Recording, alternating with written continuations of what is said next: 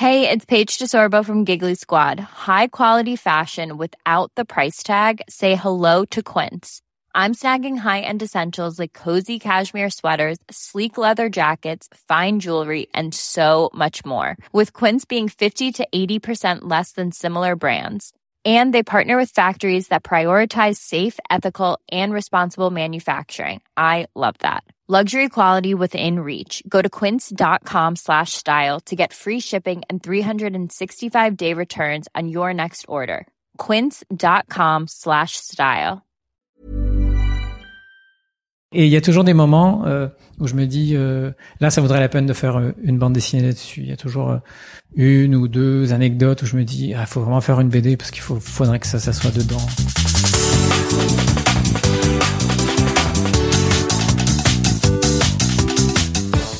Bonjour à tous et bienvenue sur Sens Créatif, le podcast qui explore les motivations et les stratégies des artistes de l'image. Je m'appelle Jérémy Kleiss, je suis auteur illustrateur à Paris et vous pouvez me suivre sur Instagram at Jérémy Kleiss. Aujourd'hui, c'est la fête des pères en France. Alors, bonne fête à tous les papas qui écoutent ce podcast. Et quitte à rester dans le thème, qui de mieux que le dessinateur de BD Guy Delisle, auteur québécois expatrié à Montpellier et créateur de la fameuse série Le Guide du mauvais père, pour en parler?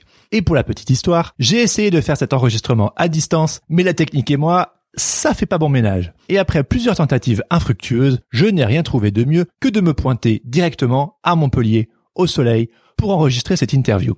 Si vous aimez la bande dessinée, j'ai du mal à imaginer que vous soyez passé à côté du travail de Guy. Il est l'auteur de nombreux ouvrages comme Shenzhen, Pyongyang, Chronique birmane ou encore Chronique de Jérusalem qui a gagné le Grand Prix au Festival d'Angoulême en 2012 et comme je le disais avant, de la série Le Guide du mauvais père. Des récits souvent autobiographiques où il raconte ses expériences d'expatrié en Asie ou au Moyen-Orient et sa vie de papa. Et c'est sur cette double thématique que s'articule cette interview. On s'attarde d'abord sur son parcours, son passage de l'animation vers la bande dessinée, ses voyages et ses expériences à l'étranger, notamment en Corée du Nord, pour ensuite bifurquer sur la thématique de la parentalité. Bref, un épisode riche en voyages, en histoires et en anecdotes où l'on discute autant de la vie de famille que de la vie professionnelle. Alors sans plus tarder, je vous propose d'écouter ma discussion avec Guy Delisle.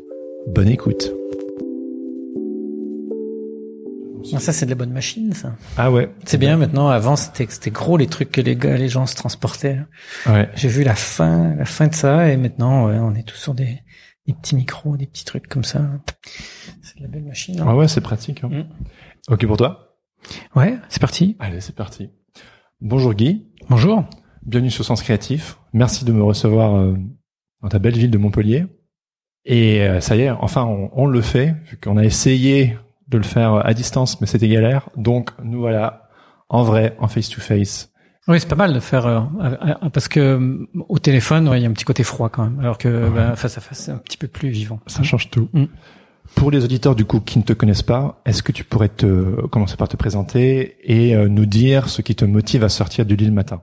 Donc bah moi je m'appelle Guy Delisle, je suis auteur de bande dessinée. Je fais uniquement de la bande dessinée maintenant. Et ben ce qui me motive à me lever le matin, euh, sur toutes ces temps-ci, c'est euh, c'est la fin de mon dernier album qui va s'appeler Chronique de jeunesse. Voilà. Donc hier euh, je me suis exclu, exclu. ce matin, ouais, ouais, ça sort en janvier. C'est en train d'être fini parce qu'il me reste encore quelques pages à faire. Comme souvent, on nous demande la couverture avant la fin de l'album. Donc là, j'ai hier matin, ce qui me, ce qui me faisait sortir de mon lit, c'était de terminer euh, la couverture et fignoler les petits détails. Et voilà, je l'ai envoyé euh, pas plus tard que tout à l'heure. yes, le point final Le point final de la couverture. Ils en, Ah. ils en ont besoin dans cette grande machine euh, pour les commerciaux. d'éditeurs, voilà. Et alors que c'est prévu que pour janvier, ils en ont déjà besoin. Donc euh, voilà, c'est assez étonnant quand même tout ce, ce long processus. Donc maintenant la pression elle redescend ou maintenant euh, il faut faire tout le reste quoi? Il faut faire tout le reste parce que je, je, je relis, je relis beaucoup et souvent. Alors qu'avant, j'avais pas tendance à faire ça. Je faisais, puis euh, ça, ça sortait comme ça venait. Maintenant, je pinaille plus. Je reprends des, bouts de dessin que j'aime pas. Euh, avant, je me disais bon, je le reprendrai. Une fois que l'album était fini, ben finalement, j'avais pas le temps. Mais là, j'ai plus de temps parce que le truc est quand même euh, pour janvier. Je me laisse le temps de revenir sur des trucs et de, de me faire de me faire plaisir parce que là, c'est vraiment du euh,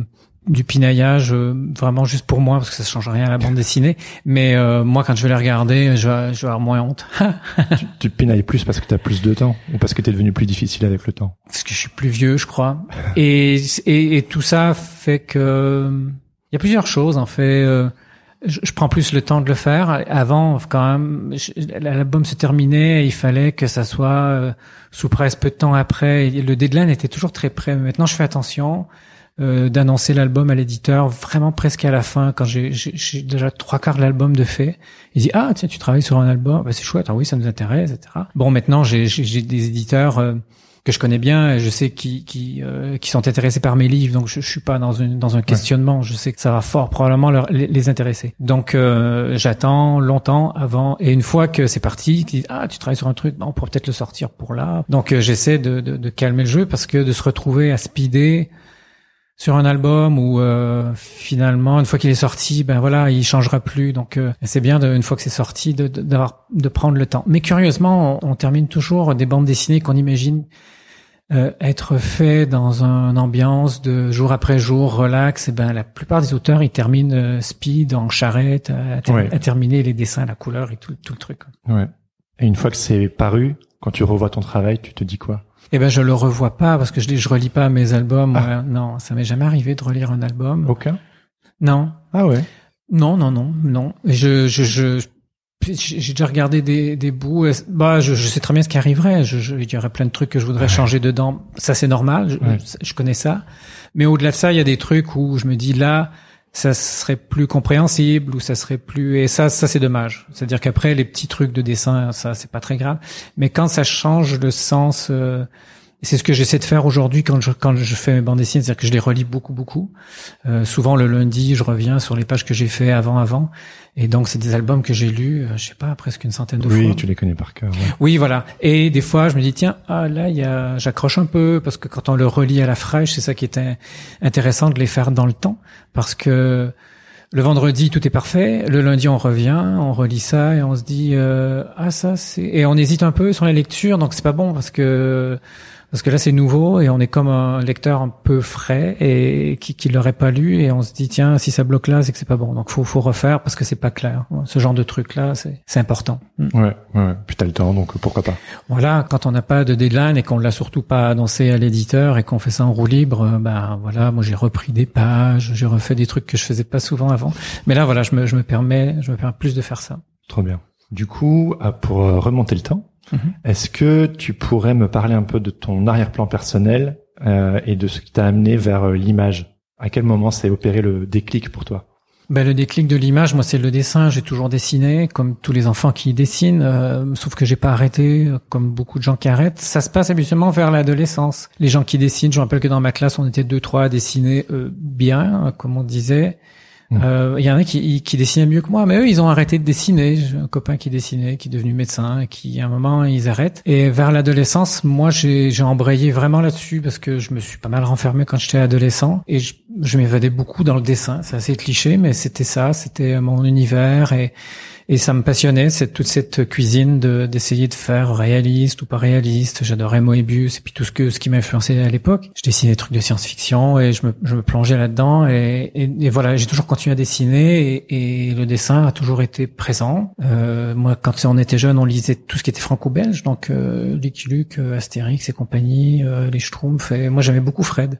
Uh-huh. Tout l'univers de Fred, ça, ça, me, ça me passionnait. Fred, qu'on relit moins, je trouve, euh, qui est un, on relit beaucoup du Lucky Luke. Je vois, je vois ça traîner chez les copains et tout. Fred, ça a un peu disparu. Je trouve ça dommage que créativement, c'était quand même très très fort et complètement à part du reste. Hein. Euh, donc ça, c'était pour la bande dessinée qui venait de, de l'Europe, parce que moi j'étais au Québec, je suis québécois, je, viens de la ville de Québec et euh, j'ai travaillé dans le dessin animé. Donc j'ai étudié deux ans dans le dessin animé. Mmh. Ben, j'ai fait les beaux arts, mais c'était un peu trop euh, artistique pour moi à cet âge-là j'avais quelque chose de je voulais quelque chose de plus concret plus plus solide. Voilà j'ai croisé un gars qui faisait ça je me suis dit c'est plus mon genre de dessin plus cartoon et je suis allé faire euh, de, deux ans d'animation euh, une formation qui ressemble un peu à ce que fait les gobelins. J'ai trouvé du travail puis j'ai tout de suite embrayé sur le travail qui m'a amené après à, à voyager parce que j'ai pris euh, mon portfolio sous le bras et comme beaucoup de Québécois je suis parti euh, dans les vieux pays, donc en Europe. Mmh. C'est, c'est chez vous ça. Mmh. Et euh, chez toi maintenant Chez moi maintenant, ouais, parce que ça fait plus de la moitié de ma vie que je suis en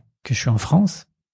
Et donc je me sens maintenant autant autant français que québécois. Donc voilà, avec le, portfolio sous le bras, je suis allé travailler un, peu par, un peu partout. Je suis travaillé en Allemagne et en France, en me baladant de studio en studio, ce qui était assez chouette, de voyager et de travailler en même temps. Et là, j'ai découvert qu'il y avait une bande dessinée que je connaissais pas, c'est-à-dire tout le mouvement indépendant était pas venu euh, chez nous parce que la diffusion euh, la petite diffusion faisait que ça que ça se rendait pas jusqu'au Québec. Et j'ai trouvé ça vraiment très intéressant et nouveau. Et je me suis dit, waouh, ça c'est vraiment. J'avais un peu arrêté de lire de la bande dessinée parce qu'il y a eu quand même une période dans, les années euh, début 80, euh, fin 80 où c'était beaucoup du. C'était toujours le même format. Hein, c'était du cartonné couleur, 46 mhm. pages, ouais. le 48 cc. Et, euh, et il y avait quelque chose d'assez lassant pour les gens qui lisaient beaucoup de bandes dessinées, qui avaient connu à suivre ou des trucs en noir et blanc qui étaient très explosés.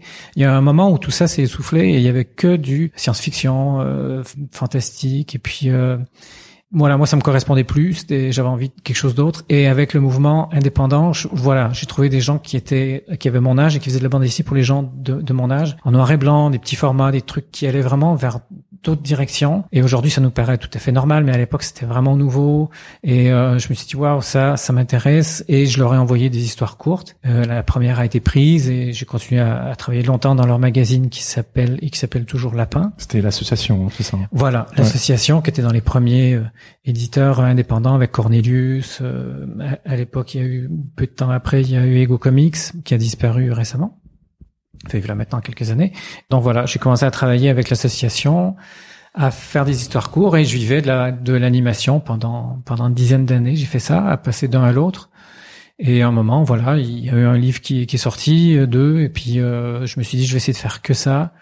Et et de vivre que de la bande dessinée parce que l'animation pour moi c'était de plus en plus euh, aller à l'étranger, sous-traiter, euh, travailler dans les jeux vidéo, faire de l'enseignement parce que le métier a complètement réduit. Euh, en France, je l'ai vu diminuer, tous mes copains étaient soit profs, étaient soit dans le jeu vidéo, qui faisaient de l'animation. Et donc voilà, à un moment, j'allais, j'allais en Chine et en revenant de Chine, je me suis dit tiens, il y avait quand même quelques histoires un peu cocasses. J'ai mis ça en image en histoire courte et euh, c'est pour ça que le livre est scindé en cahiers de 16 pages.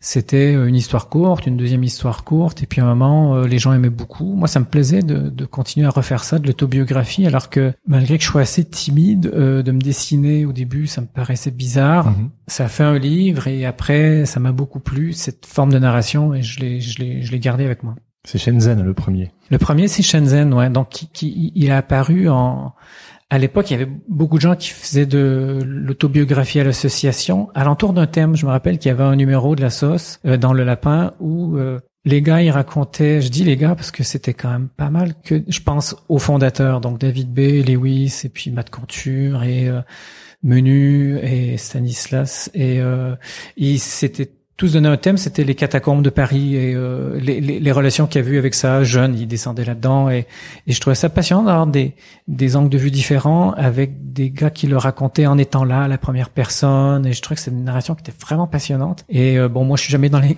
allé dans les catacombes, donc euh, je, me, je me sentais, je pouvais moi, je suis allé. Ouais, ouais. Ben, il aurait fallu participer à ce numéro qui était vraiment passionnant. Et cette forme narrative était passionnante et j'ai eu envie de le faire. Et en revenant de Chine, j'avais pris des notes en partant en Chine, ce que je fais jamais.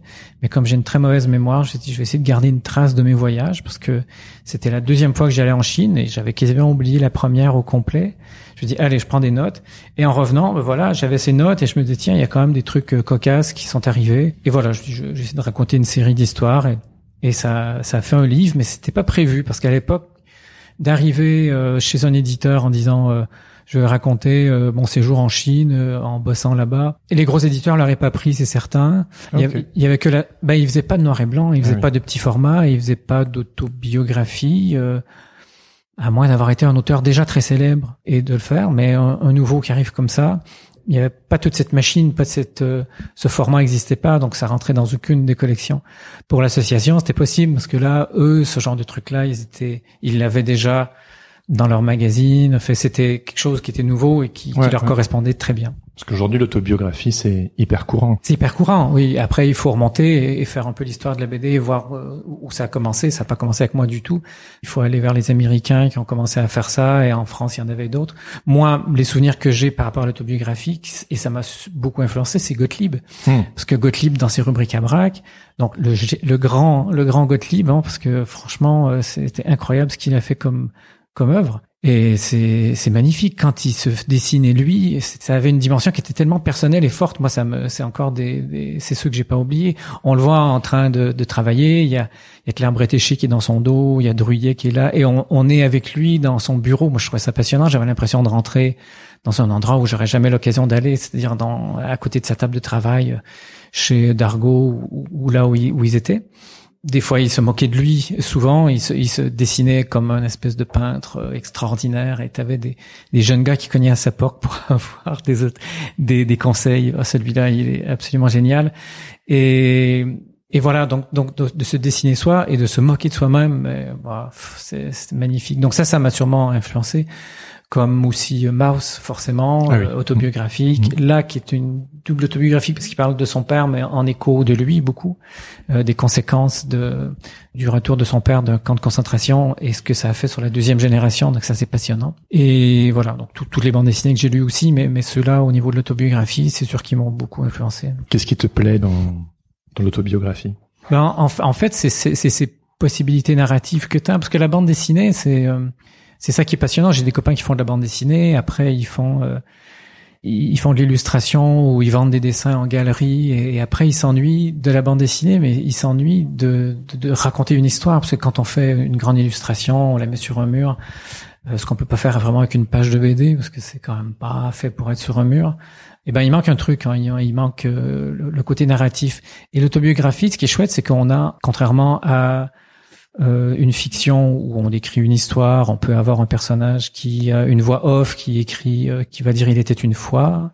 On peut avoir un dialogue à l'intérieur et toutes sortes de narrations qui sont assez riches, qui se télescopent. Mais avec l'autobiographie, il y en a une en plus, voire deux. C'est-à-dire que le, le personnage euh, est dans l'histoire, il raconte une histoire qu'on lit. Donc ça rajoute, ça rajoute plusieurs autres formes de langage. C'est-à-dire il peut même en plus se retourner et prendre le lecteur en aparté, mm. ce qui est très puissant. moi, je le fais pas, mais ce qui, ce qui peut être très très fort et très drôle. Et ça, ben, on l'a pas dans une fiction. Donc, on a, on a un côté presque théâtre, euh, du direct, parce que le personnage est là en direct. Et, pour un, pour un voyage, pour des, des narrations différentes, ça marche très très bien parce que là, moi, je raconte des anecdotes euh, en Chine ou en en Corée du Nord et j'ai vraiment l'impression d'avoir le lecteur avec moi et de refaire le voyage mm. et de faire euh, une espèce de grande soirée diapo, mais avec du mouvement, avec du bruit, où là je dis, euh, là on a vu ça, et, et, après je leur mime la scène, et là il est dessiné. Donc il y, a, toutes ces, ces formes de narration qui sont vraiment très très riches, et la bande dessinée a, a cette... Euh, la bande dessinée, c'est une narration très efficace, c'est-à-dire que on, peut pas mettre des tonnes et des tonnes de texte parce que moi dans une page il y a une dizaine de phrases maximum, 7, 6 et voilà ça remplit la page et il y a un rythme qui est donné entre le dessin et le texte. Et des fois il y a des phrases qui sont un peu trop longues que je raccourcis en texte parce que bon ça commence à faire un peu. Et on est toujours comme ça dans la concision. Et si euh, je me dis tiens au lieu de mettre du texte je mets une image J'aurais pas à dire voilà, on est arrivé près du lac ou ce restaurant euh, le lac. était très sale et il y avait une ambiance un peu pourrie là-dedans. Voilà, on fait un dessin un peu crade avec des trucs et on dit rien et ça passe et c'est parfait et c'est beaucoup plus efficace. Donc on est toujours dans l'efficacité et on passe d'un type de narration à l'autre. Ce qu'on a aussi dans le roman parce qu'on a des formes. Mais là on a aussi l'écrit, mais on a en plus le dessin, ce qui, ce qui est très très riche et on jongle comme ça d'une narration à l'autre pour trouver ce qui est le plus efficace. Donc moi, quand je raconte mes histoires euh, j'essaie toujours d'être le plus euh, concentré, efficace pour quand quand c'est de l'information. Après évidemment quand on a besoin d'ambiance, ben là il faut prendre plus son temps et voilà. Donc c'est c'est euh, c'est d'une richesse voilà folle. Ouais, totalement. Bah, Pyongyang, c'est la bande dessinée qui m'a fait découvrir ton travail et en même temps la Corée du Nord. Mhm.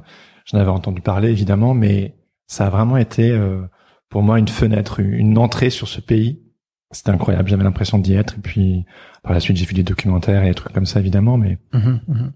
donc ouais, je suis venu avec toi. Ouais, c'est un pays euh, fascinant qui fascinait. Moi, quand j'y suis allé, ça fascinait pas parce que c'est après qu'on a vraiment quand c'est devenu l'axe du mal, euh, moi j'étais là avant, avant ces histoires-là, parce qu'après c'était pas vraiment possible d'y aller pour aller faire du boulot, parce que ça paraissait un peu trop. Donc ils ont arrêté de sous-traiter en Corée du Nord, ils sont allés en Chine.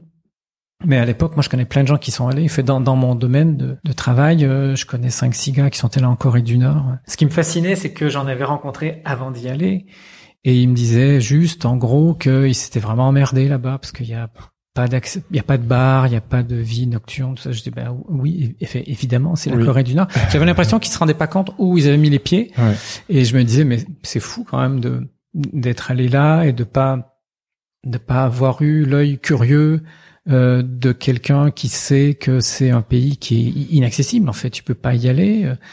Euh, en fait, on peut y aller en tourisme, mais c'est très compliqué. Et euh, je me disais bon, si moi un jour j'y vais, euh, j'avais été demandé, mais je m'étais dit à l'époque le travail d'animateur commençait déjà à se réduire. On commençait à sous-traiter un peu en Chine. J'étais allé une fois en Chine et après on m'avait dit euh, tu veux aller en Corée du Nord? J'avais dit non parce que je m'étais dit oh non quand même on va pas aller jusqu'en Corée du Nord pour filer du boulot aux gens qui devraient avoir du boulot ici. Et, donc voilà. Sauf que on me l'a redemandé beaucoup plus tard. Et là, j'avais déjà fait Shenzhen. Et puis euh, là, je connaissais beaucoup de gens qui étaient allés. Et puis maintenant, le mouvement était était déjà euh, amorcé et voire euh, bien avancé. C'est-à-dire que la sous-traitance pour tout ce qui était série télé, ça, ça se ferait à l'extérieur l'animation serait sur des trucs plus de qualité en France, sur des longs métrages, sur des petites séries courtes où on travaille plus. Donc voilà, après je me suis dit, bon, allez, on va aller en Corée du Nord, voyons voir ce qui ce qu'il y a là-bas. Tu m'as dit la dernière fois, quand on a essayé de faire cette fameuse interview, que tu y allais euh, un peu les mains dans les poches le premier jour et puis que le soir tu t'es dit ah non mais là je tiens quelque chose euh, je vais pouvoir en tirer quelque chose il y a trop de situations euh, ouais. quoi ce qui était arrivé c'est qu'après la Chine je suis allé travailler au Vietnam de la même façon et je me suis dit je vais prendre des notes et puis je vais faire un livre. C'est-à-dire que je suis je suis allé là-bas en me disant je vais revenir je vais revenir avec assez de matière pour faire un livre. Je vais au Vietnam, donc j'étais à Saigon, j'ai ma petite moto, c'était très exotique. Euh, j'ai pris des notes, euh, le studio était euh, fonctionnait vachement bien. Je, me suis fait des, des, vraiment des, des belles amitiés. Mais euh, je suis resté qu'un mois et demi et j'ai pas eu assez de temps pour creuser le pays, je crois, parce que en, j'ai relu et tout ça était très sympa, mais il y avait pas assez de matière pour raconter quelque chose d'intéressant, je trouvais. Donc c'était comme un joyeux pique-nique où tout le monde s'amuse. Moi, je me sentais pas en train de dessiner ça, donc je me suis dit, euh, ben en fait, en relisant mes notes, il n'y a pas assez n'y a pas de matière pour faire un livre. Donc je partais en Corée du Nord en me disant, ben euh, voyons voir, moi je vais y aller. Si ça se trouve, la Corée du Nord, c'est pas du tout comme on nous l'explique, parce qu'à l'époque, moi j'étais parti en 2001 au printemps, donc avant septembre, euh, euh, septembre 11, et la Corée du Nord, pour trouver des livres dessus, il y en avait deux ou trois, et c'est tout, il y avait rien. Donc on se disait, si je me disais, si ça se trouve, ça va être pas mal, il va être une super ambiance, et puis on va bien s'amuser. voyons voir, je prendrai des notes. Et donc voilà, bah, j'arrive en Corée du Nord euh, à l'aéroport, il fait noir, euh, je serre la main de mon guide euh, qui me présente mon chauffeur, qui me donne des fleurs et ces fleurs-là, ben, on m'avait briefé, hein, je savais à quoi ils servaient. C'était pas pour moi, c'était pour les déposer au pied de ah la, statue de Kim Jong-il. Et donc mon, mon chauffeur me dit, ah, on va pas aller à l'hôtel tout de suite, on va d'abord aller voir un joli point de vue où on peut voir toute la ville. je savais très bien où on allait et le joli point de vue, c'est là où il y a la statue. Et euh, ben là, moi, je dois euh, payer mon respect, comme on dit en anglais, euh, devant cette statue. Et alors que je me penchais, je me disais qu'est-ce qu'il faut pas faire pour gagner sa vie? et je me disais aussi, par contre, au niveau des, des, des du contenu, je crois que ça va aller parce que ça faisait qu'une demi-heure que j'étais là. Il y avait l'aéroport, le chauffeur avec ses fleurs, et puis la statue. Et je me dis, moi, ça devrait aller, je crois, au niveau du, du matos. Et puis tous les jours étaient comme ça. Il y avait toujours cette chape de plomb qu'on sentait de plus en plus à force d'être là sur moi et sur les autres aussi. Et, au début, j'étais avec des gens qui étaient là, donc qui, qui comme moi euh, sur la prod et on rigolait. Mais petit à petit, c'était quand même assez pesant tout ça. Et au bout de deux mois, j'étais quand même bien content de, de partir. Et ce qui, ce qui était, ce qui était fou, c'est que je partais et mon guide, mon interprète, ben, au bout de deux mois, on se connaissait pas mal, on, faisait des conneries ensemble. Et là, tu, tu t'en vas et tu, tu sais que tu peux pas garder contact parce que pour eux, ce serait dangereux si tu gardes contact. Donc ils disent très bien tu dis au revoir, mais tu sais très bien que c'est pas c'est pas au revoir. Tu, tu reverras jamais ces gars-là, c'est pas possible. Donc euh, voilà, c'est c'est un drôle d'adieu. Là, c'est vraiment un vrai adieu. Tu te dis, mais ben là, ciao. Ouais. ouais. Et donc euh, ensuite, euh, Chronique de Jérusalem et Chronique Birman, enfin dans l'autre sens, je crois. Ouais. Et à ce moment-là, tu deviens papa. Donc dans ces histoires, tu racontes non seulement tes histoires d'expatriés, mais tu racontes aussi ta vie de, de papa, de père au foyer, à l'étranger. Mhm. Et du coup, c'était un peu comment cette, euh, cet équilibre euh, vie de papa, dessinateur de BD, à l'étranger? Ouais, parce que les deux premiers livres, en fait, c'est dans un fil continu, c'est-à-dire que je reste, euh, j'étais en Chine trois mois, j'étais deux mois en, Corée du Nord, et donc c'est vraiment euh, du, de l'aéroport à l'aéroport, euh, c'est vraiment on suit au quotidien. Alors que vivant une année en Birmanie, il y avait il y avait des trucs, mais je me dis ça, ça serait mieux de pouvoir couper de petites façons, et, et, et l'aspect chronique est venu assez rapidement, donc on passe d'un sujet à l'autre ou d'une petite anecdote à l'autre. C'était euh, donc j'avais pas à faire des liens, euh, genre euh, voilà le lendemain matin. Enfin, de temps en temps, on a on a des histoires à raconter. Il faut quand même faire un lien pour qu'on puisse suivre. Ben là, non, je coupais avec un nouveau titre et ça s'appelait Censure. Et là, je suis je suis chez moi en train de lire un magazine qui est coupé en rondelles parce qu'ils enlèvent des images dans le Times Magazine ah en Birmanie. Et voilà donc et, et, et comme c'était une année, il y avait eu d'autres anecdotes sur la censure et je me suis dit je vais pas les disséminer comme ça dans le livre parce que déjà ça va être ça va être beaucoup de pages pour rien. Donc la façon la plus efficace, c'est de faire une chronique. On revient à ça, de faire des chroniques et de mettre toutes les, anecdotes à, propos des magazines qui avaient été censurés en une fois sur tout ce que j'avais rencontré dans l'année. Donc c'était quand même plus intéressant. Après de passer à autre chose et parce que voilà, le fait d'être là une année, euh, ça, il y a plus de matière et dans ces matières-là, il y avait euh, ben, la, la, la la parentéité, le fait d'être moi papa. Euh, et, pour la première fois, je me retrouvais, euh, ma femme travaillait euh, avec Médecins sans frontières toute la journée, et moi je me retrouvais avec lui la journée. Bon, on avait une une, une femme de ménage qui, qui s'occupait de la maison et faire à manger, et, donc elle faisait nounou un peu le matin, et l'après-midi j'arrivais à, m'octroyer une après-midi. Mais donc c'est la première fois que je me retrouvais dans une situation très très près de mon fils comme ça. Mais il était tout petit, il avait un, deux ans, un an et demi, deux ans je crois. Et euh, donc voilà, ça, ça, me plaisait, mais en même temps, euh, dans une vie active, on est tellement orienté sur le travail, les études, le travail, que de, de, de s'arrêter, il y a comme une espèce de choc. On se dit bah non, euh, ça, ça, ça, fait quand même euh, violence en soi de se dire bah je vais pof, tout laisser tomber et puis euh, je m'amusais avec mon fiston euh, tous les jours. Enfin, il y a un truc euh, qui est pas très naturel. Donc moi, voilà, je me disais l'après-midi, je vais travailler et tout ça. Ça s'est estompé petit à petit et à la fin, c'est devenu de plus en plus des après-midi mitigés, pas mitigés, mais à moitié avec lui. Et, donc voilà. Mais j'ai terminé un album là-bas de Louis à la plage ou Louis au ski. Euh, un truc pour enfants. Et voilà, j'ai profité un peu de la d'être papa, de ce que c'était, et je le regrette pas aujourd'hui parce que ça passe tellement vite, forcément. Mais bon, euh, il a fallu quand même que je sois au pied du mur pour dire ah bon ben il y a, je vais faire comme ça. Il se trouve que je suis assez flexible. J'arrive dans une situation euh, ça, c'est un truc qui est pratique dans la vie. On me met dans des situations où euh, je suis seul, euh, faut que je me démerde avec Louis. Euh. Bon, ma femme était là, je la dessine pas tout le temps, mais quand même la journée, j'aurais pu dire non, moi je veux pas de cette vie-là.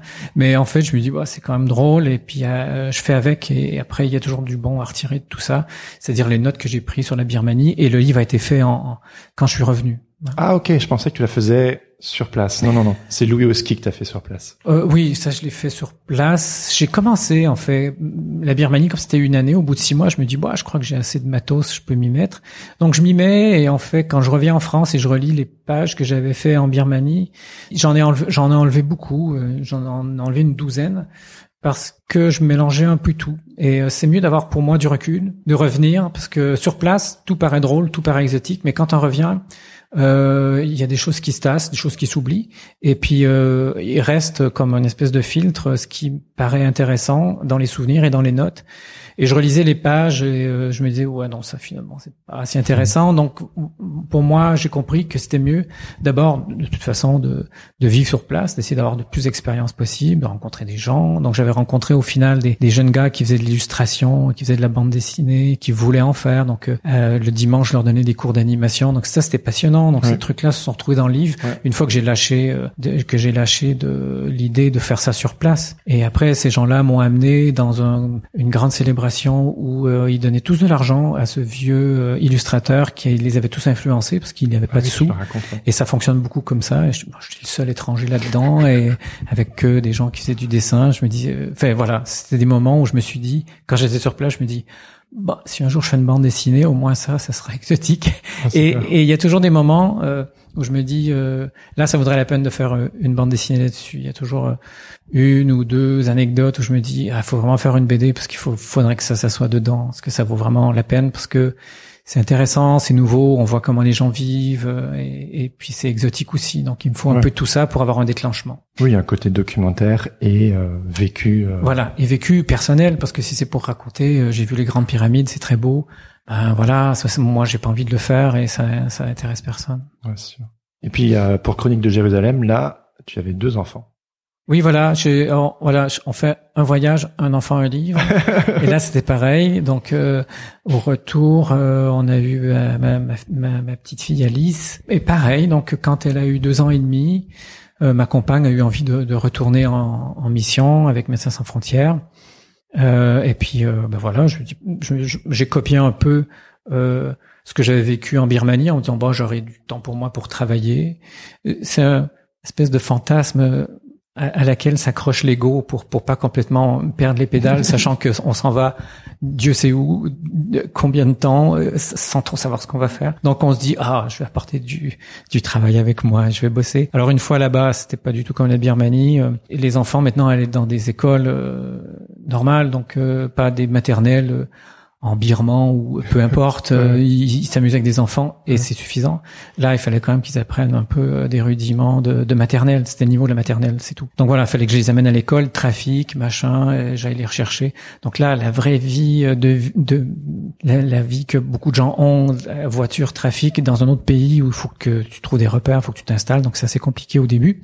Et euh, très vite, je me suis, je me suis, j'ai vu que mes projets allaient être très très secondaires dans tout ça et que je, je serais bien entendu la variable d'ajustement, mais c'est normal. Là, c'était ma femme qui travaillait, et, si on allait là, c'est pour qu'elle puisse elle continuer son travail. Il n'y a pas, il y a pas que moi dans ce couple, donc euh, moi, je suis ravi qu'elle ait pu continuer. Évidemment, je trouvais ça chouette que, que son travail puisse continuer. Et puis c'était passionnant d'être d'être dans un autre pays. On était à Jérusalem, euh, visitons ça. Je connaissais rien sur le conflit israélo-palestinien, à ma grande honte. Mais euh, c'était pas une partie du monde qui me passionnait. On se retrouve là une fois qu'on est là. Ben, Essayons de comprendre et de voir le plus possible de trucs. Et puis là, avec l'expérience, je me suis, je me suis pas dit je vais essayer de travailler sur mon album.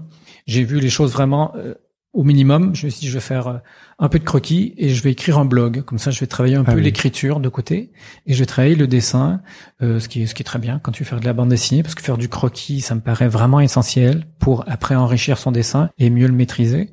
Donc euh, voilà, le vendredi après-midi, je prenais ma petite voiture que j'avais achetée, puis j'allais faire des croquis. Et la journée, de temps en temps, je faisais un peu de blog. Et sinon, l'année nounou, ça coûtait très cher, on pouvait pas s'en payer une. Donc j'étais avec les enfants l'école, il y en avait pas l'après-midi, donc euh, ah surprise, euh, qu'est-ce que je vais faire? Donc il y a toutes ces surprises euh, qui fait que quand on est flexible, c'est quand même mieux. Ouais. Mm. La parentalité, c'est ça, c'est être flexible constamment. Ouais, ouais, ouais. Au début, réinventer. Et puis bon, j'imagine tu avais tellement de choses à, à voir, à découvrir. Tous les jours, c'était une aventure, quoi. Ben oui, et puis ce qui est intéressant, c'est que d'être avec des enfants, on voit aussi le côté de la ville euh, façon jeune parent, ah avec euh, le l'œil aux aguets sur tout ce qui peut ressembler à un parc pour enfants, euh, dans une ville où il y en a pas beaucoup, fait dans, dans le quartier où on était, ou voir qu'ils sont à moitié détruits. Donc on allait dans la partie, nous on était dans la partie est, donc Jérusalem Est, qui est la partie arabe. Donc ben les jolis, les parcs pour enfants, ils étaient vraiment pas terribles dans ce coin-là, voire presque dangereux, parce que euh, abandonné. Donc on allait euh, du côté euh, du côté israélien, fait israélien, tout, tout ça est, confus dans ma tête. Mais on allait dans, dans la partie ouest de la ville, je, je, veux pas dire des, et, on allait là où il y avait des, des jolis parcs pour enfants. Et, et donc voilà, pareil pour les endroits où on peut s'amuser avec les enfants et tu rencontres des parents qui ont des petits enfants en bas âge. Et voilà, ça fait une, une autre vision de, de, la ville aussi qui est, qui est pas inintéressante parce que quand tu es avec un petit bambin, euh, tu te promènes quelque part, euh, les gens sont naturellement euh, bienveillants avec toi, pas du tout agressifs. Dans une ville qui est assez tendue, ça, de temps en temps, ça, ça, ça vaut la peine. Ouais. Et puis en 2012, tu gagnes le prix, tu gagnes le Fauve d'Or. Euh, ouais. Avec Chronique de Jérusalem. Mhm, mhm. Et euh, j'ai un peu été voir ton blog, j'aime bien les petites histoires que tu as racontées euh, sur cette période et le stress, et puis ton éditeur qui te faisait des cachotteries, et, etc. Et puis j'ai beaucoup aussi aimé cette petite illustration de où tu dis à tes enfants, bon vas-y, on, va ranger le fauve d'or là parce que ça me met trop la pression pour le pour le prochain album. Oui. Genre ça fait un an qu'il est là, c'est bon, on en a marre. Ouais. Et euh, je voulais savoir si tu pouvais un peu revenir sur cette expérience de de gagner le Fauve d'or. Euh, oui, alors j'avais été euh, nominé moi euh, déjà pour euh, Shenzhen, Pyongyang, euh, Chronique Birma, je me souviens plus. J'avais été nominé de, trois, nommé trois fois avant. Donc euh, j'avais vécu la cérémonie où tu vas, et puis t'as pas le prix, t'as pas le prix, t'as pas le prix. Et pour le dernier, c'était c'était à Chronique Birman les éditeurs auras le prix, c'est sûr que tu vas l'avoir. Fait, et comme eux, ils ont souvent euh, des informations que nous on n'a pas, euh, je me disais bon ça y est j'ai le prix. Et euh, j'avais été amèrement déçu parce que je l'avais pas eu pour Chronique Birman. Et je m'étais dit je me ferais pas avoir pour le prochain coup, je suis blindé. Donc là Chronique de Jérusalem, je suis nommé, mais moi j'ai pris mon train dimanche et je vais pas à la cérémonie parce que on va pas me le faire deux fois. Sauf que là, je rencontre quelqu'un qui est dans le jury, un auteur de BD, c'est dans le jury, et elle me dit euh, je dis bon, je, pars demain matin euh, et la soirée était, était le, lendemain soir. Elle me dit ah tu devrais rester hein, parce que je crois que ça va valoir la peine. J'ai dit non non mais moi je... et elle me dit non mais tu devrais vraiment rester parce que je crois que ça. Et là je me suis dit ah j'ai peut-être un truc. Et en fait il y avait le il y avait une sélection qui était euh, faite pour moi parce que c'était presque euh, basé sur le réel. Il y avait un truc une année comme ça qui était basé sur le réel, donc euh, un peu genre autobiographie. Je me suis dit ah bon, ben je dois avoir celui-là. Après dans la journée, j'apprends parce que moi les fuites, on me dit tu tu veux qu'on te le dise ou pas? Euh, j'ai dit ouais, moi je préfère le savoir. Donc on me dit voilà, tu auras le grand prix. Donc euh, ah tu le savais. Donc moi j'en revenais pas. Ouais, ah, oui on me l'a dit parce que ces choses-là se savent avant pour les éditeurs parce que si tout le monde se barre le dimanche soir, donc voilà il faut quand même que les gens restent, surtout les gens concernés restent. Bien sûr. Et les éditeurs connaissent tous quelqu'un. Je sais pas comment ils font, mais euh, ils, ils, le savent. Habituellement, ils le disent pas. Mais moi, euh, si c'est le Grand Prix, on va me tendre le micro et il va falloir que quand même que je dise trois mots. Et j'aimerais bien pouvoir un peu préparer mon truc à l'avance. Donc, euh, on m'a dit, tu, tu, tu veux savoir le, le prix? J'ai dit, ouais, vas-y. il m'a dit ça. Donc, voilà, j'étais quand même très ému. Et j'ai essayé de me préparer, mais j'étais trop stressé. Et puis, une fois arrivé, ben, j'ai quand même dit un truc que j'ai essayé de préparer au micro. Et, euh, et puis voilà, j'étais ravi d'avoir ce prix. Et après, l'après-prix, ça fait quoi? L'après-prix, ça change pas grand-chose parce que on est dans la soirée, on a l'impression de, de, gagner. Euh, en fait, pour un Québécois qui arrive là en France et qui s'installe, il y a, y a, quand même un, truc qui se passe. On te donne un prix, c'est quand même des gens du métier qui te le filent. Ça fait plaisir. On se sent, euh, on se sent euh, plus que bienvenue, on se sent accepté dans un pays et puis dans, dans une célébration comme ça, ça fait vraiment chaud au cœur. Moi, je, je, je franchement, ça m'a fait plaisir. Mais bon, deux semaines après, euh, deux semaines avant, on s'en fout. Deux semaines après, on sait pas qu'on s'en fout, mais bon, c'est passé. Et ça n'a pas beaucoup d'écho sur les ventes. Moi, mon bouquin se en fait, ça en a peut-être eu. Mon bouquin se vendait bien avant et il s'est vendu euh, bien après. Et, voilà, ça a été des, ça a été des grosses ventes. Donc euh, ça, ça aide. Mais moi, j'ai eu un public qui était progressif de Shenzhen à Chronique de Jérusalem. Il y a eu de plus en plus de gens qui sont venus voir mes livres et ceux qui me suivaient, euh, ils sont m'ont suivi en Birmanie, ils m'ont suivi à Jérusalem. Et on voyait, hein, ça grossissait de plus en plus ces gens qui qui avaient envie de lire ce genre de bande dessinée. Pas que grâce à moi, grâce à Marjane Satrapi, ah grâce à David B, grâce à Lewis, grâce tous ces gens qui ont fait du graphique, euh, du roman graphique comme on appelle. Enfin, moi j'appelle ça de la bande dessinée, tout simplement pour adultes. Et ça a attiré des gens qui avaient un peu arrêté comme moi de lire de la bande dessinée, qui se sont dit tiens, euh, moi ça, ça me parle, j'ai envie. Euh, fait voilà, un papa qui est pendant une année à Jérusalem. voilà, ça parlait à beaucoup de mamans, ça parlait à beaucoup de papas aussi. Et voilà, il y a eu un public qui était pas un public de bande dessinée, qui est revenu à la bande dessinée ouais. ou, ou qui, ont, qui, ont, découvert la bande dessinée euh, avec ce genre de livre. Ouais. ouais. Et les gros éditeurs s'attendaient pas à ça parce que bon là je parle de avant euh, Chronique de Jérusalem parce que là les éditeurs avaient compris et maintenant on pouvait arriver euh, chez eux avec un petit livre en noir et blanc qui raconte un séjour dans un pays mais quand on a quand j'ai commencé ça, ça, dès le cours d'argot ils faisaient pas ce genre de trucs. Hmm. Ah oui. Hmm. Tu as ouvert la voie. Enfin, tu as participé à ouvrir la voie. Euh, j'ai participé, ouais, ouais. Après, des, après déjà des gros, des gros coups de boutoir, notamment euh, Marjane Satrapi, parce ah que euh, avec son Persépolis, ah elle, elle a ouvert des portes, notamment la Fnac qui prenait pas les livres de l'association parce qu'il n'y a pas de retour, par exemple. C'est un peu technique, mais euh, et donc elle, elle est rentrée dans la Fnac, c'était un peu une nouveauté, et après, ben, la porte était ouverte ah et ça rentrait un peu plus facilement. Toi et Marjane Satrapi, c'est vous êtes les deux qui m'avaient ouvert cette voie. Vers le roman graphique. Quoi. Mhm, mhm, mhm. Après, il y avait moi avant évidemment tout ce qui était fait à l'association. Il y a David B qui a influencé Marjane. Euh, bon, c'est évident quand on regarde le dessin, mais aussi même dans la narration et qui m'a influencé aussi moi parce que je me rappelle d'un des premiers livres que j'ai lu à l'association. C'était un livre de David B qui s'appelle Le Cheval blême, qui est pour moi un monument de la bande dessinée parce qu'il raconte ses il raconte ses rêves et, et, dit comme ça, on se dit oh, au secours, on fait les gens qui nous racontent des rêves quand on se réveille le matin, c'est assez pénible. Mais il a des rêves qui sont qui s'imbriquent un peu, qui parlent beaucoup de la de la guerre, du conflit et euh, et la façon dont il les met en image, on lit ça et ça devient passionnant à lire et à comprendre, pas parce qu'on comprend pas ce que c'est du rêve, mais on se dit il y a que la bande dessinée qui peut mettre en image euh, du rêve, parce qu'en cinéma ça fait toujours un peu faux, parce que des fois il n'y a pas de continuité, et là dans une bande dessinée d'une case à l'autre on n'est plus dans une continuité, et je trouve que c'est un médium. Et je me, en, en, la lisant, je me suis dit, waouh, il transmet l'idée d'un rêve, mais comme j'ai jamais vu, ni dans le cinéma, ni dans le roman. Et il y a que la bande dessinée qui peut faire ça. Donc voilà, il y a, y a les, les, livres de David B que j'ai beaucoup aimé, que j'ai que j'ai dévoré, et puis tout ce qui se faisait de, de Lewis ou Citrondin à l'association. Et, et, nous, on était un peu la deuxième vague, en fait. Marjane, ah moi, mm, mm, mm. euh, bah, il y avait Bloch, il y avait euh, tout un paquet, Fanoli et, et euh, Joran Gerner. Et c'est quand même toute une quand même tout un il y avait moi c'était tout ce petit monde là que je que je côtoyais bon quand je montais à Paris et qu'on allait prendre un coup. Et euh, c'était assez fascinant. Il y avait même Sfar qui était là au début et, et euh, Mathieu Sapin Blin Bloch. Ils étaient tous là c'était cool. Trop bien. Et puis après plus possible de voyager tes enfants ont grandi. Ça, ça aurait été possible parce qu'il y en a qui euh, qui continue à voyager, mais ça aurait été, il aurait fallu qu'on parte dans d'autres instances, genre euh, l'ONU, la Croix-Rouge internationale, euh, pour lequel ma femme avait pas vraiment envie de travailler parce qu'elle aimait bien le côté euh, indépendant, très vif, très concentré de l'urgence médicale à la, à la Médecins sans frontières. Donc nous, les enfants, ont grandi et on n'avait pas envie de, de, de, voyager toute notre vie. Hein. Euh, on a posé nos valises parce que ben, tous les deux, ils rentraient à l'école, c'était stable, et puis euh, ils étaient au conservatoire, ils faisaient leur instrument de musique. Donc euh, partir, ça aurait été mettre une croix sur tout ça. Puis moi, j'ai rejoint un atelier à, à, Montpellier.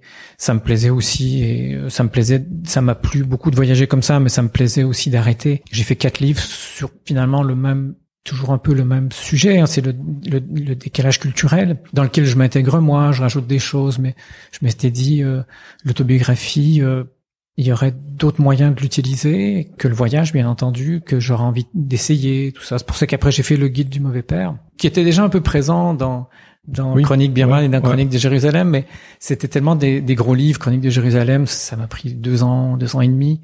Et après, je me suis dit, je vais faire que des petits trucs courts. Et et curieusement, je, le premier, je l'ai mis sur mon blog et ça a beaucoup plu. Et euh, plein de gens m'ont réécrit, surtout des pères, qui me disaient ouais moi aussi j'ai oublié trois fois de mettre le sou sous l'oreiller de la dent, euh, la dent de mon fils, ouais. Et, euh, et je me dis ah c'est sympa. Je découvre un peu le, le blog BD et, et, j'en ai mis deux trois.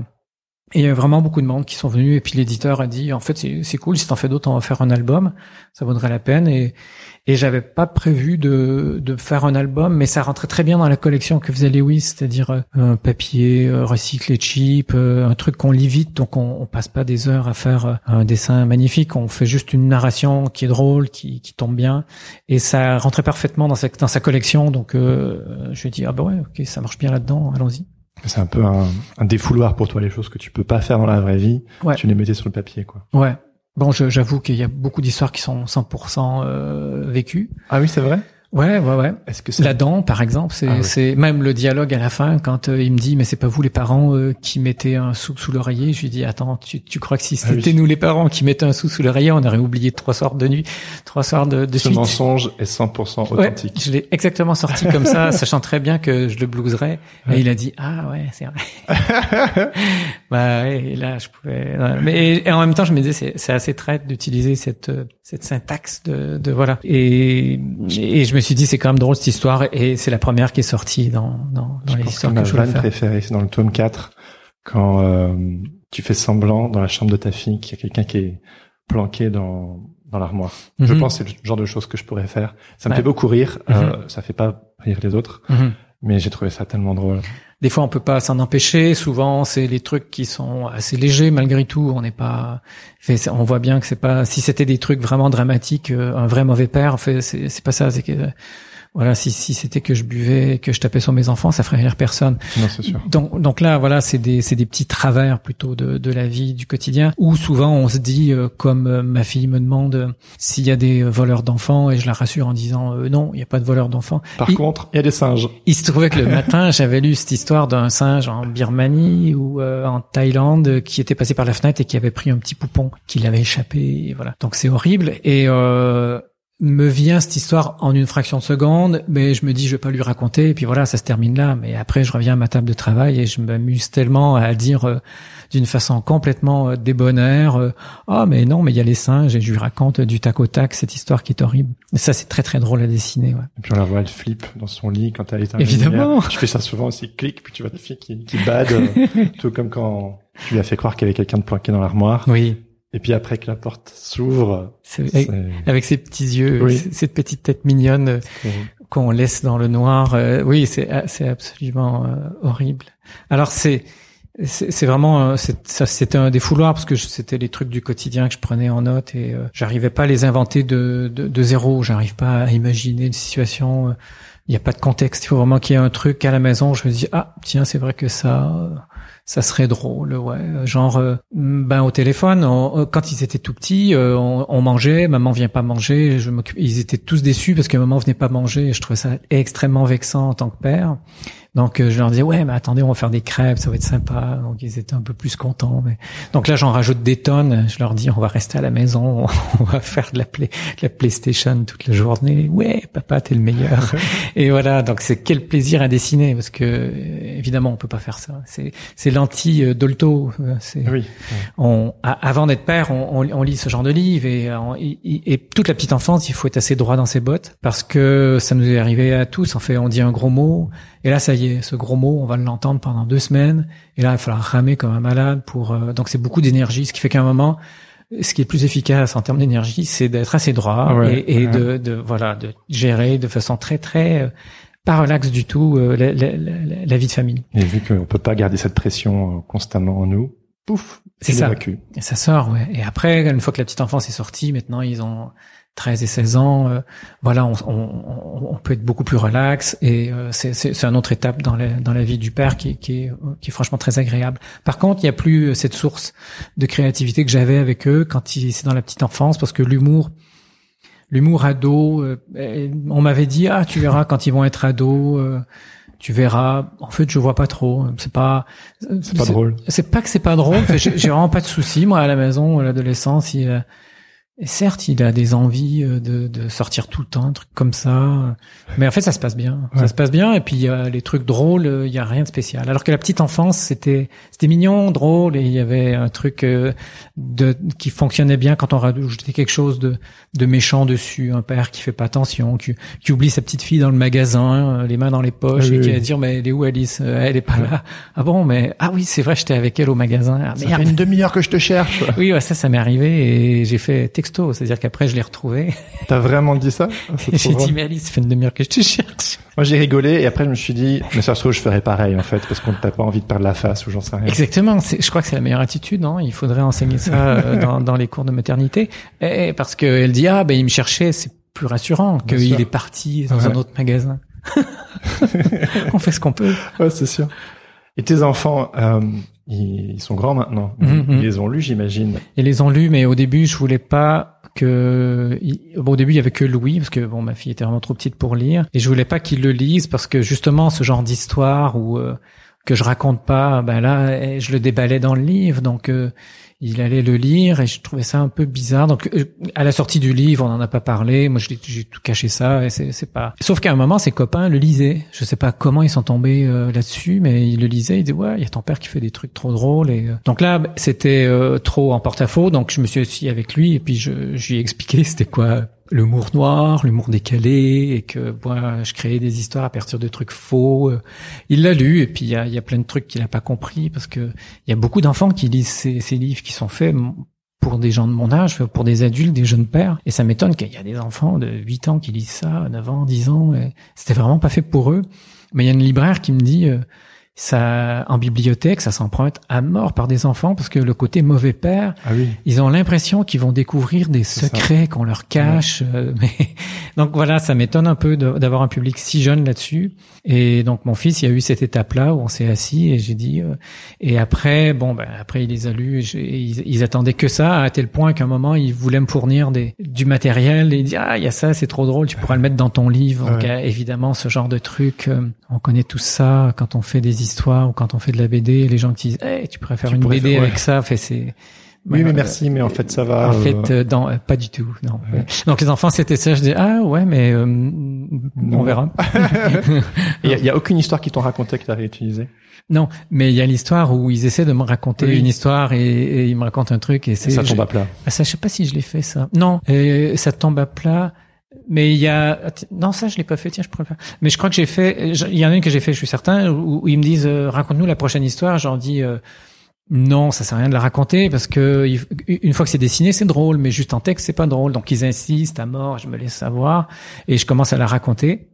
Et à la fin les enfants ils sont là. Une fois que je je, je livre le, le truc La et je, je finis avec la chute ils sont là à la bouche ouverte ils me regardent et je dis c'est fini. Ah mais c'est c'est pas drôle. Et ils sont là mais c'est et c'est pas drôle. Et, euh, et je dis mais et là Mais vous je, l'avez cherché, quoi. mais je suis complètement découragé. J'ai j'ai- j'ai- je me voilà j'ai la tête sur la table comme ça complètement découragé. Et ils me disent ah une autre raconte raconte-nous une autre. Donc ça euh, c'est arrivé un peu comme ça ouais. Ouais, ok. Et euh, donc tu as mené de front euh, autant donc cette carrière en tant que dessinateur de BD et papa. Mhm. Et euh, enfin si on peut utiliser ces termes-là. Voilà. Mhm. On sait tous que dessinateur de BD c'est un métier très euh, chronophage. Enfin du moins c'est l'idée qu'on s'en fait. Euh, quel conseil tu donnerais peut-être aux auditeurs plus jeunes qui rêvent de se construire une carrière dans la bande dessinée et euh, en parallèle avoir une vie de famille et peut-être peut-être avoir des enfants? Ouais, c'est beaucoup de choses. Hein. Euh, ap- ap- après, pour la bande dessinée, euh, quand on me pose la question, moi, euh, très jeune, j'ai compris que la bande dessinée, ça serait au Québec dans les années euh, 80. Il y avait un magazine de BD. C'était pas du tout le genre de truc que je faisais. Euh, en Europe, je, je, pensais pas vivre de la BD un jour, et je m'étais dit, euh, je veux gagner ma vie dans l'animation. Et après, on verra si je peux faire euh, illustration, dessin. Donc voilà, je me suis cherché un boulot. Et, je crois que c'était la bonne option en fait, parce que faire de la BD, moi, j'ai les premiers livres que, fait les quatre premiers livres que j'ai faits. euh, étaient faits euh, gratuitement. J'arrivais à l'association comme une histoire courte, sauf que là c'était un livre. J'ai fait Aline les autres, Albert et les autres, Shenzhen, Pyongyang. J'ai pas été payé pour ces livres-là. Je, gagnais ma vie à côté, donc ça. Après, s'il y avait des droits d'auteur qui tombaient, oui, mais on vendait euh, Shenzhen, on a fait 2000 copies. euh, On est, ils étaient contents à l'époque. C'était aussi un autre paysage la bande dessinée. Donc je crois que c'est tout à fait vrai encore aujourd'hui. C'est bien d'avoir un métier euh, qui est un peu plus solide que la bande dessinée et qui nous laisse du temps pour faire des projets à côté. Donc il faut avoir de l'énergie pour euh, sauter de l'un à l'autre. Ouais. Et ça, c'est quelque chose qui se développe. Quand on a vraiment envie, on y arrive. Et c'est la même chose après. euh, c'est une étape supplémentaire quand on est papa. Parce que là, il faut arriver à jongler sur... euh, moi, je travaillais... euh, je pouvais commencer ma journée à 5h, 6h le soir et euh, je terminais à minuit. Après, je me regardais un film et puis... euh, Ah ouais. et ça, c'est avant d'être papa. Ah bien sûr, oui, oui, oui. Je vois tes yeux ébahis. Oui, oui, mais oui. c'était avant d'être papa. Avant, ouais. Donc évidemment, une fois que tu as des enfants et que tu te lèves à 6 heures tous les matins pour euh, les amener à l'école ou, euh, ou faire à manger, ça, ça change. Et donc après, il a fallu que je m'habitue à avoir des heures euh, de bureau. C'est pas très naturel pour quelqu'un qui est habitué à créer quand ça, ça lui chante, ce qui, qui est très agréable. Mais dans une vie de travail professionnel, c'est pas possible en fait, parce que euh, quand on a des enfants, du moins, euh, voilà, je, je les amène à l'école, je les ramène. Il faut que j'arrive à faire mon journée, ma journée de travail entre ces deux-là, en gros. Et euh, le soir, il m'arrivait de travailler le soir. Je le fais plus parce que je suis trop fatigué. Mm. Mais en plus, mais euh, habituellement, quand on les, leur a fait euh, le bain, la douche, euh, donner à manger euh, et on les met au lit et qu'ils Ouais, veulent pas se coucher, on est claqué. Ah ouais, clair. on regarde une demi une demi-série et, et un épisode et c'est bon. Donc c'est normal, c'est c'est tout à fait normal. Donc il faut arriver à trouver du temps et ça c'est une gymnastique un peu compliquée, mais euh, Ça se fait. mais ça se fait. Oui, oui. Après c'est juste euh, c'est juste de trouver euh, la méthode de travail un peu. De faut toujours trouver euh, les les ce qui nous correspond, monter les marches au niveau qui nous correspond, revenir et puis se dire non comme ça c'est pas trop compliqué. Faut faire avec quoi. Ouais. Ta vie est devenue plus rythmée. Ah, beaucoup plus. Et puis maintenant, je, maintenant, je suis habitué d'arriver le matin et de me dire, euh, j'ai aucune envie de dessiner et d'attendre un peu, puis de dessiner quand même parce que j'ai l'impression des fois d'être devant une piscine qui est très très froide et on se dit, ah, je vais sauter. Il faut, faut sauter dedans mais on attend un peu. Je, traîne sur l'internet et puis euh, il faut quand même voilà un moment plonger et euh, ben voilà il faut le faire avant 10 heures parce que sinon la journée elle est vite passée. Donc euh, voilà mes journées sont sont beaucoup plus sont pas plus concentrées qu'avant. j'étais plus jeune, j'étais beaucoup plus efficace et maintenant avec l'internet aidant, je suis moins efficace. Ouais. Ah oui. Ouais, je me suis pas, je me fais un peu bouffer par internet. Ouais. On en parlait tout à l'heure euh, en off. T'es pas trop sur les réseaux sociaux, mais tu surfes sur le web, quoi. Oui, oui, il y a des trucs qui m'intéressent euh, après que des, des podcasts que que j'écoute, même des, des trucs sur des chaînes YouTube que je suis, des trucs comme ça, de bricolage. Et euh, ouais, ouais, j'aime bien bricoler à côté à côté du dessin. J'aime bien faire quelque chose de, de manuel. Mm. Parce que malgré que je dessine sur papier, euh, on passe quand même notre vie devant l'écran beaucoup. Et euh, je, je, me suis trouvé un hobby, euh, donc euh, voilà, je bricole des trucs en bois et des meubles. Et voilà, quelque chose de manuel, ça me plaît bien. Ouais, ouais, je comprends. non mais dans mes discussions avec mes différents invités, j'entends régulièrement cette histoire de un retour à quelque chose de plus concret, où on fait quelque chose de nos mains, ou quelque chose de plus tangible, parce qu'on passe tellement de temps euh, mm. sur nos ordinateurs à faire du digital qu'il y a ce désir. Euh. Ouais, moi je suis pas passé au digital, hein. je dessine toujours sur papier. Ah, okay. euh, ah ouais. ah oui, je savais pas, d'accord. Mais il y a quand même l'écran devant moi parce que des fois j'ai besoin. Là, je dessinais par exemple des souvenirs de jeunesse à l'usine. J'ai des photos de cette usine que j'ai pris parce que l'été dernier je suis repassé, j'ai pris un et bon de temps en temps euh, j'allume l'écran, fait j'allume l'ordi parce que il y a les mails déjà euh, pour le boulot puis pour le personnel et l'écran est toujours là donc il y a quand même toujours l'écran devant moi malgré tout et je dessine. Avant je, je faisais une meilleure gymnastique, c'est-à-dire que j'ouvrais pas l'ordi avant midi donc j'écrivais ma page le matin, je la mettais en forme de façon très très succincte, genre premier texte là, deuxième texte après, euh, j'allais manger, j'ouvrais l'ordi, ah, je faisais mes, mes emails et puis je voilà, je, je surfais un peu. Et puis euh, après, j'écoutais des podcasts en travaillant et en dessinant. Donc ça se mélange assez bien le dessin et euh, musique, podcast. Euh, donc le, cerveau fonctionne bien. Mais pour écrire, c'est pas possible. Donc ouais, non.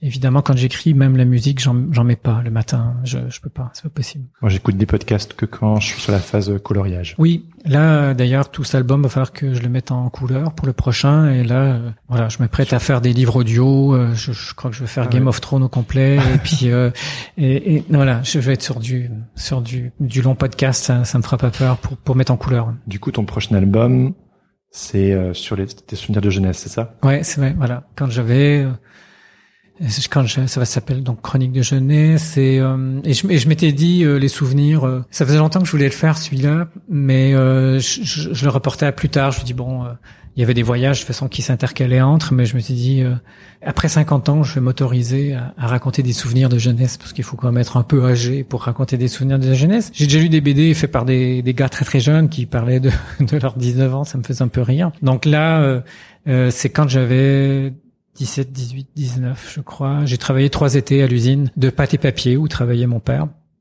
en tant qu'ingénieur et euh, donc je raconte ces trois étés euh, et les à côté donc euh, la, vie à cet âge-là euh, mon, mon, amour pour la BD qui, qui progressait le, dessin. Et voilà je, je, suis en train de faire les dernières pages. C'est un peu une origin story de Guy Delisle en fait. Ouais c'est toujours l'autobiographie donc je me dessine avec les cheveux un peu plus longs. C'est très, très mignon. Mais par contre c'est la même forme de narration que le voyage parce que parce que c'est un, peu comme des chroniques finalement et euh, j'ai noté tous les souvenirs que j'avais. Étrangement, je croyais avoir que trois petites anecdotes parce que ça fait 35 ans déjà. Mais le fil étant de la mémoire euh, assez obscur que j'en notais un, un deuxième venait et finalement j'ai rempli trois pages de petites de petites lignes que j'ai suivies après scrupuleusement en me disant ah oui c'est vrai que ça c'était drôle et voilà je l'illustre je l'illustre je l'illustre tout ça en essayant de, de rythmer et, euh, et de faire que ça se tienne bien et qu'on a envie de tourner les pages et voilà l'album se fait et ça sort en janvier ça sortira pour Angoulême, moi, janvier, euh, fin janvier. Ok. Donc encore beaucoup de faire de dodo avant de, de découvrir. oui, c'est ouais, si on calcule comme ça. Ouais. Super. Pour clôturer, cet épisode, c'est un petit peu un épisode spécial fête des pères. Est-ce que tu pourrais me partager une anecdote ou quelque chose en quoi le fait de devenir papa euh, t'a transformé? Ça a été progressif, ouais. C'est-à-dire que maintenant, euh, évidemment, euh, ça m'a appris beaucoup la patience parce qu'il en faut des, il en faut des trésors de patience. Euh, moi, je me rappelle quand j'étais, alors que je suis quelqu'un d'assez calme, assez relax, assez doux aussi, je crois. Ben, je me rappelais que à l'époque où j'avais les deux petits enfants, je m'énervais une fois par jour, je gueulais dessus une fois par jour. En gros, c'était le rythme. Et aujourd'hui, quand j'y pense, c'est comme si c'était une autre personne en fait, parce que maintenant les enfants ont 13 et 16 ans. Euh, on parle de plein de trucs, on parle de films, on se prête des BD, euh, ils me donnent des musiques à écouter. Donc il y a, un échange qui, est très très chouette. Cet échange qui se perd pas après la petite enfance, parce qu'à un moment, moi, quand la petite enfance s'est arrêtée, ça m'a vraiment fait un choc. Là, je parle plutôt d'une période après. Hein. Donc il y, a, il y a le fait d'être père. Après, il y a la petite enfance où on en arrache beaucoup, mais il y a aussi plein de moments mignons, plein de moments durs, mais tout vient d'un coup. C'est ça qui est difficile. Et après quand c'était fini, on se dit, mais attends, il y a mille trucs que je voulais faire dans la petite enfance avec eux qu'on fera pas. Il y a mille trucs qu'on fera pas avec eux dans la petite enfance parce que ça a un certain temps. Et après, c'est fini. On imagine qu'on va faire des voyages, qu'on va les amener à Disneyland 50 fois, mais en fait, on y va peut-être une fois et c'est tout. Et euh, quand on le réalise, on se dit ça y est, là c'est fini les souvenirs qu'ils ont de la petite enfance, c'est clac, c'est bouclé. Mais après ça continue, il y a, il y a toute l'adolescence et moi je sais que dans mon guide du père 4, euh, il y a ce moment où ça arrive et je ah vois qu'ils sont grands. Ah, c'est terrible. J'ai fait pleurer quelques pères qui ah m'ont écrit. D'ailleurs moi j'ai pleuré en, en, la faisant parce que j'étais vraiment dans ce conflit-là, c'est-à-dire ça y est, c'est fini et ce, ce, ce, deuil un peu finalement. Et il a des pères qui m'ont écrit, ouais, et je leur ai euh, j'ai vraiment pris le temps de, de répondre à chacun d'eux et pour dire que cette relation continue et qu'il y a vraiment, euh, comme moi je l'ai vécu un peu après parce que le, le livre est sorti. entre temps, voilà, j'ai vu que bah, la petite enfance, euh, c'est un moment, mais après il y a, y a tout plein de, de, de, trucs qui fait qu'on est beaucoup plus près d'eux et qu'on gueule moins souvent aussi après eux et que ça que ça continue et, que, les moments merveilleux il y en a encore euh, des, des, tonnes des tonnes et la petite enfance on voilà moi je m'étais fait tout un tout un mythe là-dessus et ça a un temps et il faut savoir l'accepter et après l'autre temps est tout aussi passionnant. Oui. Tu parlais de musique c'est quoi que ce que ton fils t'a fait découvrir ou ta fille euh Alors mon fils écoute beaucoup beaucoup de musique, euh, donc lui, euh, bah, maintenant il a 10 ans de conservatoire derrière lui en, guitare et il écoute lui du rap, donc il a une une oreille très très vaste. En fait, moi j'ai écouté de la musique toute ma vie. J'écoute beaucoup de musique électronique. J'écoute tous les podcasts de Laurent Garnier par exemple. Je découvre plein de trucs qui qui passent. Mon fils lui écoute du rap. Moi le rap j'ai pas trop accroché. J'ai écouté Run DMC à l'époque quand c'est ah sorti, mais euh, voilà, je peux de temps en temps écouter un Kendrick Lamar et euh, et un Drake, mais pas beaucoup plus que ça. Et euh, lui, il en écoute plein en français. Il connaît tous les, les, les auteurs français, d'américains aussi. Il m'en fait écouter un de temps en temps. Je lui dis ce que j'en pense, et puis on, partage un peu. C'est pas une musique qui m'accroche, hein, il le sait. Et puis après les textes, je peux les écouter. Il y en a qui sont bien. Euh, voilà, il en écoute. Euh, l'autre fois, il m'a fait une petite playlist. Ah, trop mignon. Voilà. Et comme il était curieux de savoir les textes, les, les, les chansons à texte, en fait, moi, je lui ai fait, j'ai fait une liste de deux, trois, de, de trois trucs, hein, parce que faut pas trop pousser. et j'y ai envoyé un truc de, de Gainsbourg, un truc de Léo Ferré, et puis un truc de un truc de Nino euh, Ferrer peut-être. Et euh, voilà, il a bien aimé. Ouais, et je me suis dit, je suis là, ça y est, je suis officiellement vieux. Ouais, ça. Trop bien. Bah, sur ces bonnes paroles, je pense qu'on va en rester là. Très bien. Merci beaucoup, Guy. C'était c'était top. Avec plaisir.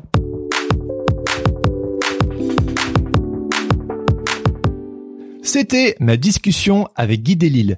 Merci à lui, cet après-midi à papoter ensemble, c'était comme une petite bulle hors du temps et au soleil. Si cette conversation vous a plu et si ce n'est pas déjà fait, je vous invite à vous procurer l'un de ses nombreux albums avec une mention toute particulière aujourd'hui pour sa série Le Guide du Mauvais Père. Vous pouvez aussi aller jeter un petit coup d'œil sur son blog www.guidelille.com et comme d'habitude, vous retrouverez les liens de tout cela dans les notes de cet épisode. Si vous ne voulez plus jamais louper un épisode de Sens Créatif, je vous invite à vous abonner sur vos applications de podcast et à me suivre sur les réseaux sociaux. Vous pouvez également vous abonner à ma newsletter afin de recevoir toutes les semaines, en plus des liens et des notes de chaque épisode, une recommandation pour vous accompagner dans votre vie d'artiste freelance. Un grand merci à vous tous qui partagez le podcast autour de vous, le bouche à oreille, il n'y a pas mieux. Merci également à tous ceux qui ont pris quelques minutes afin de me laisser quelques étoiles et un commentaire sur Apple Podcast. Ça me fait énormément plaisir de lire vos messages et ça aide vraiment le podcast à se faire connaître. Et pour finir, si d'épisode en épisode ce podcast vous encourage et vous inspire, je vous invite à devenir membre du club Sens Créatif en soutenant financièrement le podcast sur Patreon. Les contributions démarrent à 2 euros par épisode soit le prix d'un petit café, et votre aide me permet de développer ce projet afin de toujours plus vous offrir un contenu de qualité. Me soutenir sur Patreon, en plus de soutenir un projet qui vous tient à cœur, c'est aussi un moyen d'avoir accès aux coulisses du podcast, des infos en avant-première, l'occasion de poser des questions pour des invités à venir, et bien plus encore. Pour en savoir plus, visitez patreon.com slash podcast. Je termine en remerciant mon ami Adrien Guy pour la musique de ce podcast. Allez jeter un œil sur ses réseaux sociaux à Adrien Guy Musique ou écouter ses morceaux sur sa page SoundCloud. Sur ce, je vous donne rendez-vous la semaine prochaine pour un nouvel épisode. En attendant, bonne semaine à tous et surtout, restez créatifs. Ciao ciao Hey, it's Danny Pellegrino from Everything Iconic. Ready to upgrade your style game without blowing your budget? Check out Quince. They've got all the good stuff, shirts and polos, activewear and fine leather goods, all at 50 to 80% less than other high-end brands. And the best part? They're all about safe, ethical and responsible manufacturing. Get that luxury vibe without the luxury price tag. Hit up quince.com slash upgrade for free shipping and 365 day returns on your next order. That's quince.com slash upgrade.